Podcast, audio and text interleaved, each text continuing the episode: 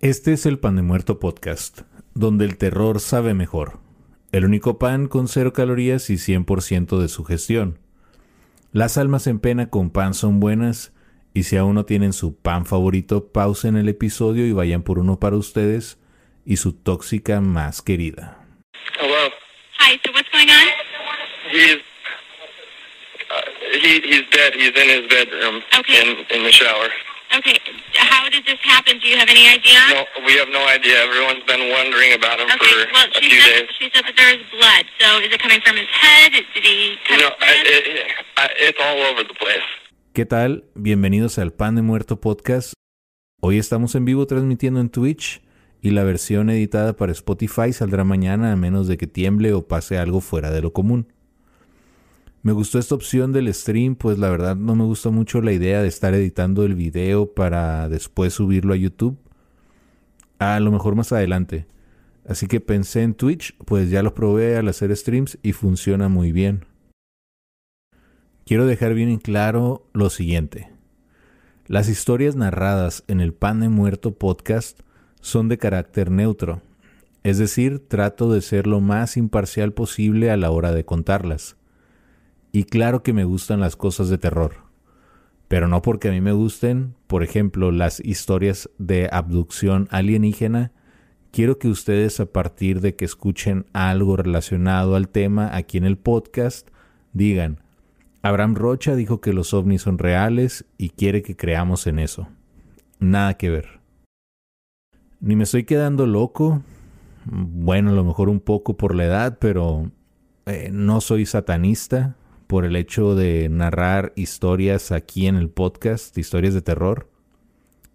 Porque ya en mi antiguo trabajo dijeron que soy satánico y que soy brujo y no sé qué más. Y nada que ver. Esto lo hago simplemente porque me gusta.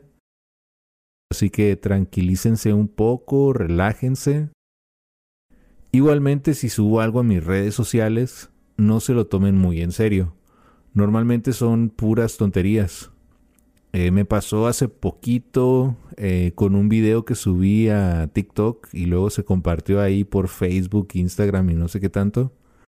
La verdad es que me estaba haciendo el chistoso en un bar de aquí de la ciudad. Y varias personas me preguntaron que si estaba bien y qué había pasado.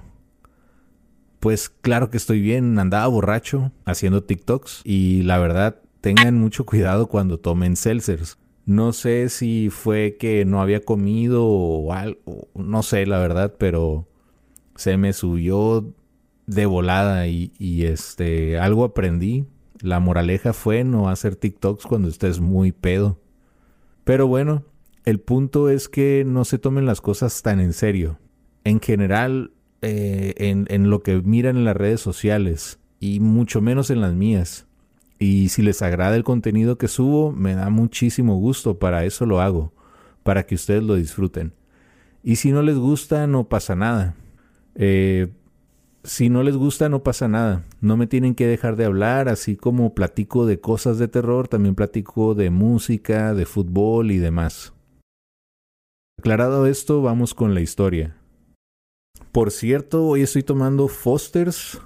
La primera vez que miré esta cerveza fue en un capítulo de Los Simpsons que era de Australia. Y yo me quedé con esa idea de que está hecha en Australia. Eh, pero no es así. Ya está eh, elaborada en Estados Unidos. Pero de igual manera, pues puede ser lo más cercano a lo que sepa un canguro, así que se la recomiendo. Eh, después del comercial de Foster's, hoy les traigo el primer caso de crimen real en el podcast. Cuando escuché esta historia me impactó mucho todos los detalles que se dieron a conocer acerca de la relación tóxica y enfermiza que llevaban los protagonistas. Y dije, claro que tiene que salir en el pan de muerto. O sea, a mí me han revisado el celular y me han aplicado la típica de que borra a Janet García Este, porque no vaya a ser que Janet García se venga en un avión hasta Mexicali a conocerme, ¿verdad? Pero aquí la protagonista sí está así de que pónganle una camisa de fuerza y mándenla directo al manicomio de Arkham. Quiero advertirles que este episodio no se recomienda para menores de edad, pues hay datos gráficos del crimen. Los protagonistas de esta historia son Jody Arias y Travis Alexander. Travis fue uno de ocho hermanos. Si no me equivoco, nace en 1977 fue uno de ocho hermanos los cuales tuvieron una niñez difícil, pues sus padres eran adictos a las drogas y no se preocupaban por ellos. Los niños se cuidaban como podían entre sí, desde el hecho de prepararse sus propios alimentos, los cuales muchas veces ni siquiera estaban en buen estado. Para Travis el permanecer con sus padres no era una opción, así que decide mudarse con su abuela. Ella era de la fe mormona, fe que le empezó a inculcar a Travis. Conforme fue creciendo se volvió cada vez más apegado a esta religión.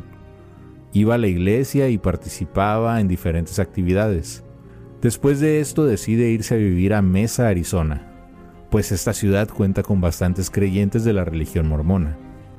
Al establecerse en esta ciudad, hace algunas amistades, y gracias a esto entra a trabajar a Prepaid Legal Services, la cual es una empresa de ventas multinivel, la cual después cambiaría su nombre a Legal Shield. Y aquí más adelante veremos que es en donde Travis conoce a Jody. Además de hacer su trabajo, empieza a dar unas pláticas motivacionales acerca de cómo salió adelante siendo hijo de padres adictos. Cómo se aleja de este mundo y además empezó a escribir un libro llamado Racing Me o Criándome en español.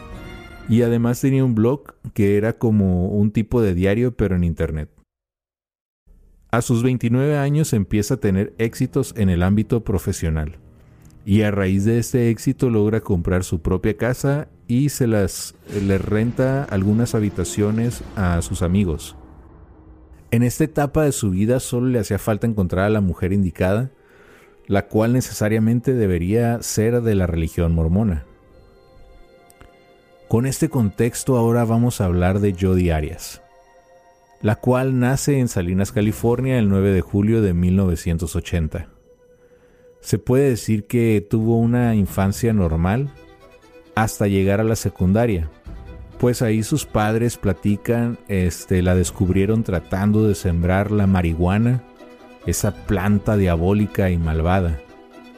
Con esto empiezan a revisar qué más tenía guardado en su habitación, aunque no encontraron nada más.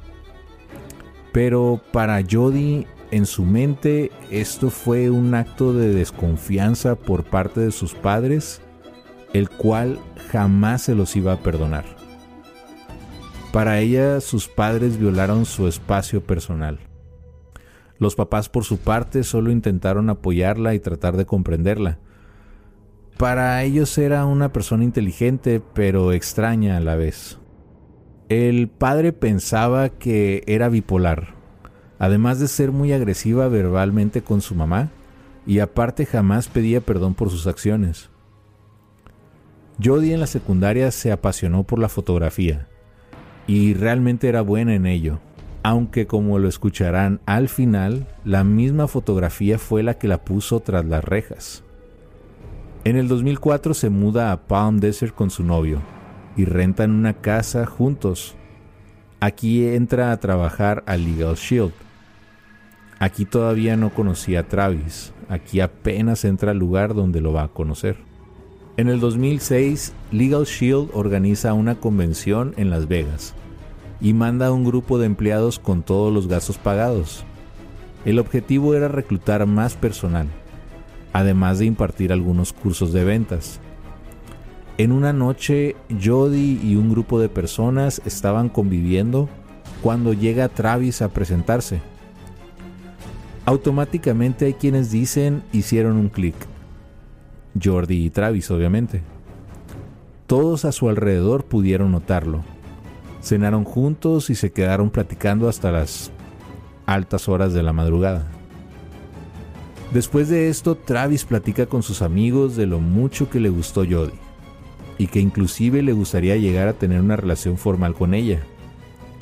Un inconveniente para esto sería que Jody no era de la fe mormona y además tenía novio. Pero aquí ya podemos ver que andaba de intenso este Travis. Antes de que se terminara la convención, intercambiaron números de teléfono, pues Jody regresaría a California y Travis a Arizona. Ellos seguirían en contacto a partir de este momento. Jody regresando a California decide terminar con su novio, pues ella también quería una relación más estable, inclusive casarse y tener hijos, cosa que su pareja en aquel entonces eh, no tenía intenciones de. Aparte, para este momento ella ya sentía que estaba enamorada de Travis. Una vez que termina su relación decide convertirse al mormonismo, pues Travis ya le había explicado que eso era un requisito para estar con él. Al parecer esto no fue problema, pues Jody se dio cuenta que la mayoría en su trabajo practicaban esta religión, y si en algún momento quería crecer dentro de esta empresa, tendría que volverse mormona. Dos meses después de la convención, Jody se vuelve mormona, y sí, Adivinen, Travis fue quien la bautizó. En el 2007 se vuelven una pareja formal. Aunque vivían en diferentes estados, prácticamente se la pasaban hablando y mandándose mensajes de texto. De vez en cuando se ponían de acuerdo para estar unos días juntos, y ahí Jody aprovechaba y tomaba fotografía de sus viajes. Habían planeado visitar varios lugares juntos, en el transcurso de su relación llegaron a intercambiar más de 80 mil correos. No manches. Llegaron a intercambiar más de 80 mil correos electrónicos, miles de mensajes de texto y como estaban lejos, pues se aventaban el conocido sexting, que son mensajes cachondos porque pues está canijo estar lejos. Al parecer la que iniciaba esas conversaciones o cuando tenían sexo era Jody pues se le hacía algo normal. Además tomaba fotos y videos mientras hacían el delicioso. A Travis esto lo ponía en conflicto, pues el hecho de tener sexo antes del matrimonio no está permitido dentro de la religión mormona. De hecho, le platicó a sus amigos que se sentía culpable por lo que estaba haciendo, pero hasta cierto punto era adicto a estar con Jody. Con el paso del tiempo sus amigos comenzaron a notar que Jody era muy posesiva con él y que la relación ya no era tan sana. Además que Jody pasaba cada vez más tiempo en la casa de Travis, aunque aún ella estaba viviendo en California. Ella lo seguía a todas partes, nunca se le despegaba.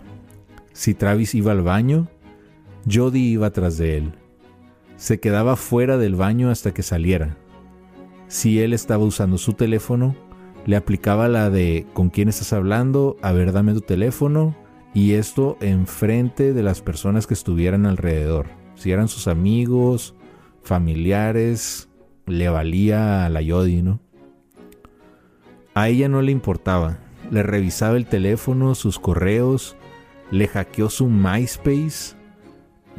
La verdad yo no tuve MySpace, pero fue lo que era Facebook hace como, no sé, 20, 25 años. Un día en el cuarto de Travis sus amigos decidieron hablar con él acerca de cómo se portaba Jody, que era muy posesiva. Inclusive ellos llegaron a pensar que ella podría hacerle daño a él. Y no estaban equivocados. Hasta le hicieron el comentario de que, ¿sabes qué? Seguramente Jody nos está escuchando en este momento. Así que Travis decide acercarse a la puerta sigilosamente y cuando la abre, para su sorpresa, así es, Jody estaba ahí escuchando toda la conversación, con la cabeza pegada a la pared. A raíz de esto, Travis abre los ojos, se da cuenta de que Jody está loca, además que su apego hacia ella era más por lo sexual que por amor. En ese momento los amigos le dan un ultimátum a Jody y le piden que se calme, que anda muy intensa con el Travis. Pero ya Jody en modo psicópata le entra por un oído y le sale por el otro. Todo lo que le dicen los amigos a ella le vale, solo le importa lo que Travis esté pensando acerca de ella. Travis por fin decide ponerle fin a la relación. Termina con ella, le dice que pues no es normal como se está portando y le aplica la de más vale cholo que mal acompañado. Jody como que no le entendió. Ella sigue yendo a su casa para espiarlo. Lo que hacía es que llegaba en su carro, se quedaba fuera de la casa, estacionada ahí de adentro del carro para ver si llegaba con alguien. No le importaban las largas horas que tenía que manejar de California hasta Mesa, Arizona, con tal de espiarlo llegó al punto de entrar a la casa de Travis por la puerta del perro.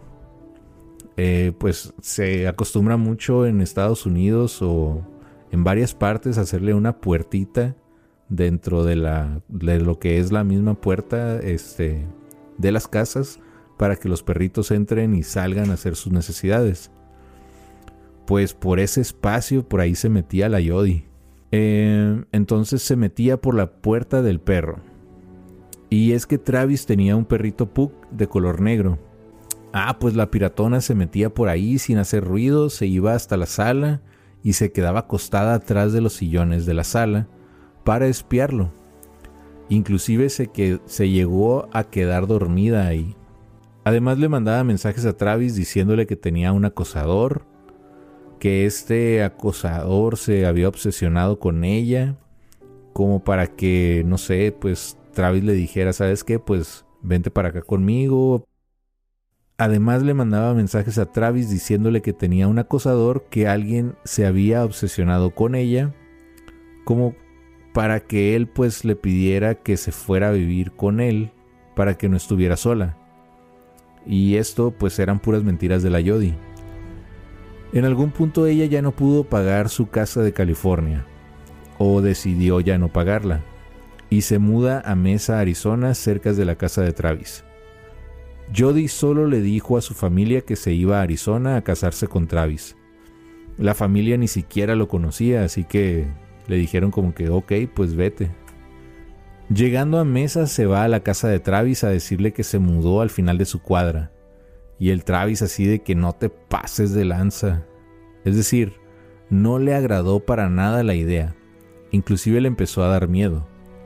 Aunque ya no eran una pareja, de vez en cuando tenían relaciones sexuales. En algún punto ella le dijo que aún no tenía trabajo, que no tenía para pagar sus deudas. Y Travis le dice, ok, te voy a ayudar, te voy a dar trabajo, te voy a contratar de sirvienta. Y el Travis, pues ya en modo maníaco, le compró un trajecito así de sirvienta sexy, esos que usan las morras en Halloween, así de faldita, enseñando cachete y escotes el ombligo, etc. Al poco tiempo Travis conoce a otra chica de nombre Lisa. Cuando Jody se entera, obviamente no le agrada la noticia para nada. Los comenzó a espiar, le mandaba correos a Lisa diciéndole que dejara en paz a Travis o que algo malo le pasaría. Aunque no dejaba rastro de que era ella, algo que también veremos más adelante es que Jody planeaba todo a detalle para tratar de ser inocente. A Travis le llegó a reventar las llantas de su carro cuando visitaba a Lisa. Gracias a todo esto, Lisa le dice a Travis que tiene miedo y que ya no quiere seguir con su relación. Así que terminan. Travis, ya bastante molesto, le dice a Jody, la logra convencer de que se vaya a vivir con sus abuelos a California y que si ella accede a esto, tal vez entonces le dé una segunda oportunidad a su relación. Y así, ya en California, Jody entró a trabajar de mesera. Conoce a otro tipo de nombre Ryan, el cual vivía en Utah Así que siguiendo los mismos pasos que con Travis empiezan a ponerse de acuerdo para verse en puntos medios. Hey, ¿qué tal? Les habla Abraham Rocha. Si te gusta este podcast y quieres ayudarme en este proyecto es muy sencillo. Desde Spotify le puedes dar clic donde dice follow, después otro clic en la campanita para que te avise cuando salga un nuevo episodio y también lo puedes compartir para que más personas escuchen el podcast. Gracias por tu apoyo y te dejo para que escuches el resto del episodio. Travis por su parte conoce a una chica de nombre Mimi. Ella no estaba interesada en él como pareja, más bien lo miraba como un amigo. Pero Jody seguía de loca y seguía contactando a Travis para tener sexo telefónico. Ella estaba completamente obsesionada con él, así que grababa estas llamadas para en algún punto poder chantajearlo. El 28 de mayo del 2008 roban la casa de los abuelos de Jody, que era donde estaba viviendo. Lo único que se llevaron fue una pistola, la cual era del abuelo. El 2 de junio ella renta un auto para ir a ver a Ryan a Utah, pero buscó un lugar lejos de donde ella vivía, pensando en que así no la podrían rastrear. Además pidió un coche blanco para no llamar la atención. Jody apaga su teléfono cuando comienza el viaje. Iba rumbo a Utah a ver a Ryan. Él la esperaba para el 4 de junio, pero Jody no llegaría sino hasta el día siguiente, el día 5. El 4 de junio ella llama a Travis, le dice que va manejando rumbo a Utah, pero que por alguna extraña razón se perdió y manejó en sentido contrario. Travis no contestaría esta llamada, pues ya estaba muerto. Antes del 4 de junio, Travis tenía planes de ir con Mimi a Cancún. En sus planes estaba el declararle su amor y poder llegar a una relación. Para el 9 de junio las personas cercanas a Travis se dan cuenta que no se ha presentado a trabajar, que no contesta las llamadas, no fue a su viaje con Mimi, algo muy raro estaba pasando y definitivamente estaba mal. Sus amigos van a buscarlo. Entran a su casa y salen uno de sus roomies, de su cuarto. Le explicaron que no han tenido noticias de Travis y él les dice que seguramente está en Cancún. Todos pensaron en lo peor, pues Mimi iba con ellos. Inclusive, instantáneamente pensaron en Jody. Entre todos se van al cuarto de Travis. La puerta estaba cerrada. Consiguen la llave y abren la puerta.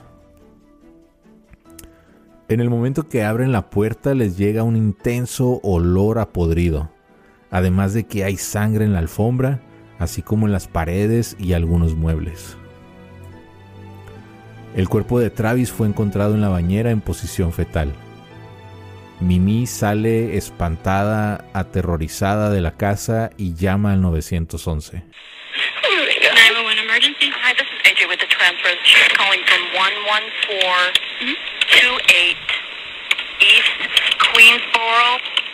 What? What's going on? Um, a friend of ours is dead in his bedroom. We, we haven't heard from him for a while. We think he's dead. His roommate just went in there and, and said there's lots of blood. I didn't go in, but I, I can give you the phone to someone who went in there. Can, yes, please, can you? And do you know the ex-girlfriend's name? Her, his, her name is Jody. Cuando llegan las autoridades le preguntaron a cada uno de los testigos si sabían quién podría ser el culpable. Todos mencionaron el nombre de Jody Arias. Travis fue apuñalado un total de 27 veces. Además, le cortaron la garganta y le dispararon en la cabeza. Decidieron sepultarlo, pues para este entonces ya habían pasado varios días de su muerte. Jody Arias se presentaría en el funeral, llorando y sufriendo, sin haber sido invitada. Jody sabía que la policía estaba investigando el caso, así que se puso en contacto con uno de los detectives para decirle, hablé con Travis, me ha estado platicando que ha estado haciendo ejercicio para su viaje y seguramente alguien como yo no podría haber cometido el crimen, pues tuvieron que haber sido al menos dos personas las que se hubieran eh, necesitado para acabar con su vida, cosa que se le hizo muy raro al detective. O sea, por una parte le dice, yo estuve hablando con Travis, sé, o sea, directamente de él que estuvo haciendo mucho ejercicio, así que una persona como yo, o sea, una mujer, Jody era una mujer delgada, este, jamás le hubiera podido haber hecho daño, ¿no? Tuvieron que haber sido al menos dos personas para haber acabado con él. Y como les digo, esto se le hizo muy raro al detective. Al revisar la casa de Travis, la policía encontró sábanas, Al revisar la casa de Travis, la policía encontró sábanas en la lavadora, ya limpias, y una cámara fotográfica dentro de ellas. O sea que alguien quitó las sábanas, fue y metió la cámara dentro de las sábanas y luego las metió en la lavadora y las puso a lavar. Y después de ahí se fue porque jamás las pasó a la secadora. Los policías encuentran la cámara y al analizarla se dan cuenta de que las fotos fueron borradas de la cámara siguiendo una serie de pasos, algo que solamente un fotógrafo podría hacer. La policía logra recuperar algunas imágenes de la cámara antes del final del mes de junio.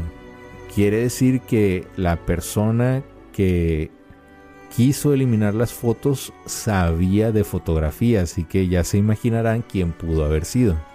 En las fotos la fecha era el 4 de junio y en ellas aparecía Jody y Travis. En una de las fotos aparece Travis en la bañera, seguramente fue antes de ser asesinado. Estas fotos fueron publicadas en internet. Las últimas fotos son de Travis tirado en un charco de sangre en el piso. A Jody, como les comentaba, eh, aparece ella en las primeras fotografías de la cámara estas que recuperó la policía y aparecía desnuda, lo cual pues indicaba que había estado teniendo relaciones con Travis. No se sabe si a Jody se le olvidó la cámara en la lavadora o tal vez pensó que al lavarla junto con las sábanas, esta quedaría inservible. Jody fue arrestada en la casa de sus abuelos el 15 de junio. La policía, al querer arrestarla, se da cuenta de que la pistola que había sido robada de la casa de los abuelos, el calibre de la bala era exactamente el mismo calibre con el cual le dispararon a Travis. Además de esto, eh, se encuentran un automóvil ya lleno de provisiones, ropa, comida, todo lo que ocuparías para un viaje. Y notaron que Jody se había pintado el pelo. En el interrogatorio, ella se mantuvo tranquila y sonriente. Negó todo hasta que le muestran las fotos de la cámara. Y cuando mira las fotos, lo único que pudo decir es, pues sí, sí se parece mucho a mí. Ryan por su parte declararía que Jody sí fue a Utah, que llegó un día después de lo pactado y que se comportó completamente normal. Jody, en sus declaraciones, Diría más adelante que llegó a sufrir abusos físicos por parte de Travis. Así que después de haber cometido el crimen, se sintió tranquila de que esto no le volvería a pasar. Y además, en caso de ser encontrada culpable, a ella le gustaría que le dieran la pena de muerte. Los videos de la sala de interrogación de Jody se hicieron públicos.